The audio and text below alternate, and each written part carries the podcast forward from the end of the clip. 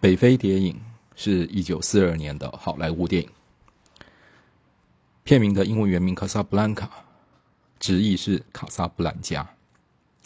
电影的剧情是这样的：二次大战正进行中，北非的法属摩洛哥已投降于纳粹德国，人们自法西斯铁蹄下的欧洲各地。来到位于摩洛哥北部的卡萨布兰加这个偏僻的小城，为的是在这里能弄到出境的护照，然后取到里斯本到美国去。自然要付的代价极高，因此为了出境证，每天都有悲剧在这里上演。德国纳粹秘密警察首领斯特拉斯专程自柏林飞来卡萨布兰加。一下机便向负责此地治安的法军警察局长雷诺表明来意。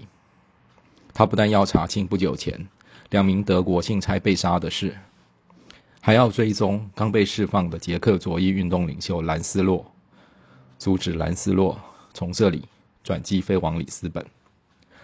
雷诺向斯图拉斯报告说，杀害德国信差的凶手已经查明，他将于今晚。在里克饭店埋伏，并加以逮捕。里克饭店是临近机场的一家豪华夜总会。主人里克是一位冷静淡漠但目光犀利的美国人。除了雷诺，鲜少有人知道他在欧洲和北非都曾参加过反法西斯战争。杀死了德国信差的尤加特前来找里克，他表示自己从死者身上。弄到了两张由德国元帅签发的通行证，希望由里克代为保管。待他找到买主后，他就将远走高飞。里克同意了。雷诺与斯图拉斯上校来到了里克饭店。雷诺告诉里克，今晚他将在此处逮捕一名凶手，并警告里克不要泄露风声。他还告知里克，兰斯洛已经到了卡萨布兰加。奉劝他不要对警方的行动加以干扰。李克淡淡的回答：“你们的职业是搞政治，我的职业是开酒店。”尤加特被警察抓走后，被打死了。在他身上，警方当然并没有收到那两张通行证。兰斯洛和妻子伊莎来到了里克饭店。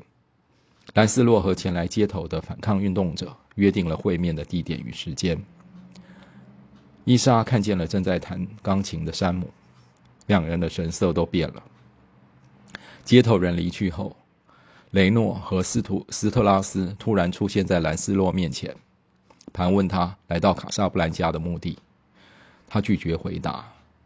雷诺要求他早一天去警察局一趟，兰斯洛同意了。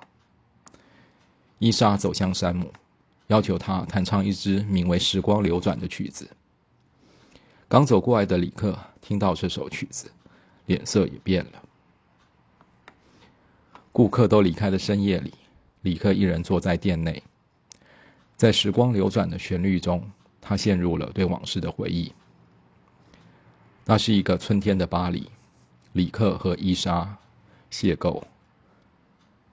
伊莎告诉他自己其实曾经爱过另一个男人，可是对方死了。现在他则爱里克，爱得疯狂。但也是在一家饭店里，山姆弹奏了《时光流转》。里克和伊莎之后约定在火车站会合，与山姆一起去里昂。但伊莎最后没有出现。山姆带来了一封伊莎留给里克的信。伊莎这样说：“我不能和你一同走，也不能和你再见面，请你一定不要问我为什么，只要相信我爱你。”雨点打在信纸上，字迹模糊了。李克从回忆中惊醒，发现伊莎正站在他的店门口。伊莎想解释，李克却不想听。兰斯洛从反抗运动分子那里了解到自己危险的处境。却苦于弄不到出境护照。兰斯洛打听到李克手里应该握有那两张通行证，他前去找李克帮忙时遭到了拒绝。当晚，伊莎再次出现在李克面前。伊莎斥责李克不该为了私人感情的创伤心怀恨意。他拿出手枪，胁迫李克交出通行证。李克则坦然要求他开枪。伊莎终于还是放下了枪，向李克说明当年自己的不告而别。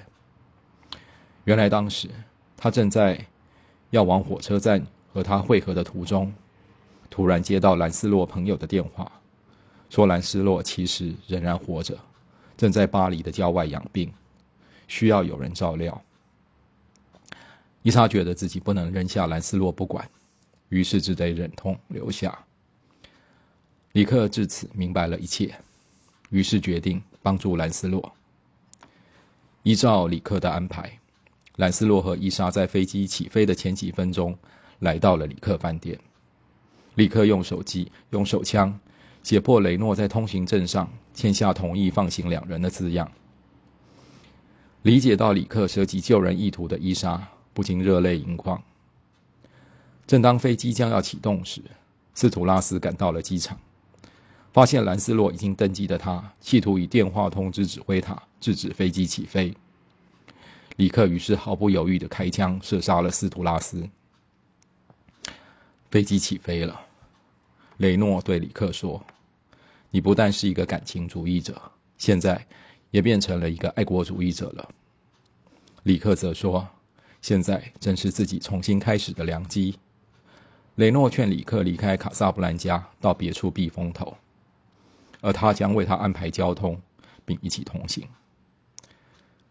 而就在这同一个时刻，远远的飞机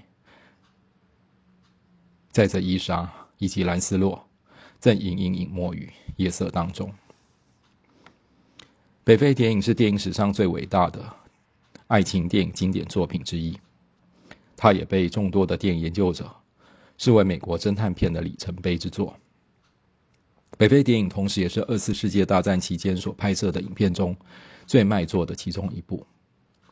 电影当时特别赶在一九四二年的感恩节在美国上映，时值同盟国登陆卡萨布兰加之后的第三周，再加上隔了一个月后摩洛哥举行的卡萨布兰加高峰会议的。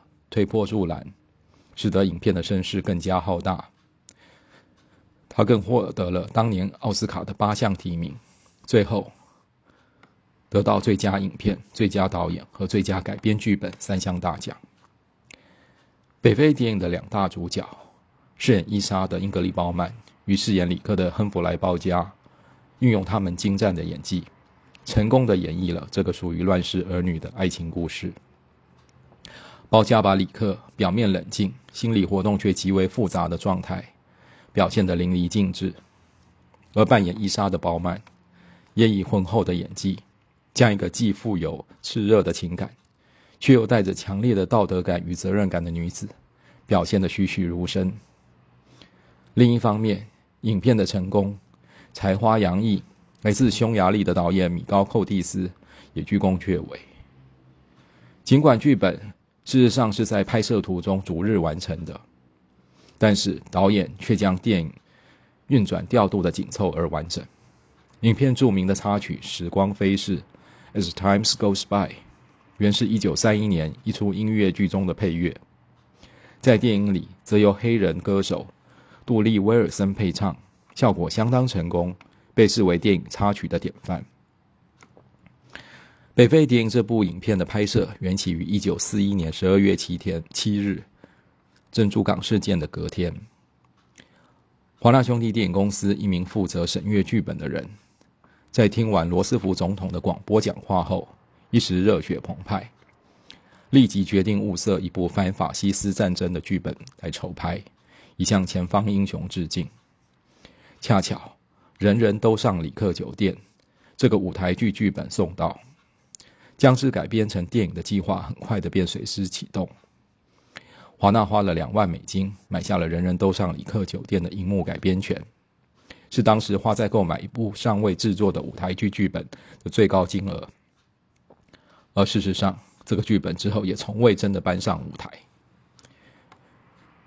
在一九四二年五月，北非电影开拍时，实际上只完成了半部剧本。英格丽·鲍曼曾经表示：“我们每天都是临时集合起来研究对白，谁也不知道剧情如何发展，还有怎样结束。我一直都想知道，我爱的是我爱上了谁？我爱的是谁？是兰斯洛还是里克？而导演寇蒂斯自己也不知道该如何是好，因为他也不了解故事到底要如何发展。他只能含糊的对英格丽·褒曼说。”你到底是爱谁的？我也不清楚，就介于两者之间吧。鲍曼因此完全无所适从。他说：“我不敢用含情脉脉的眼光打量兰斯洛，因为接下来我就得用一种不包含爱情的目光望向里克。而饰演李克的亨弗雷·鲍嘉每天拍完戏也会跟人抱怨说：‘我每天都要问，喂，今天我到底演什么？怎么演？’每次我都被告知。”我们还没有肯定，只要你演的好一些就行了。英格丽·鲍曼在他有生之年被问的最多的一件事，就是有关北非电影的拍摄。他自己一直很纳闷，在这样一种糊里糊涂的情况下拍出的电影，竟然会从此成为他荧幕生涯中最耀眼的焦点。所以在他的回忆录里，他这样写道。也许是因为这部电影和我们的战争有关，所以成了一部经典之作。当战争可能会失败，而胜利仍遥遥无期时，任何男女演员都不大会有机会这么戏剧性的激发我们的情感。包曼这么这个说法，演制或许成立，不过出于当局者迷，包曼大概不会理解。更重要的原因是，正是他那。暧昧曲折的眼神，若有似无的注视，把一部单纯的爱情影片带入了令人永志难忘的经典之林。之后有机会可以谈谈英格里·褒曼。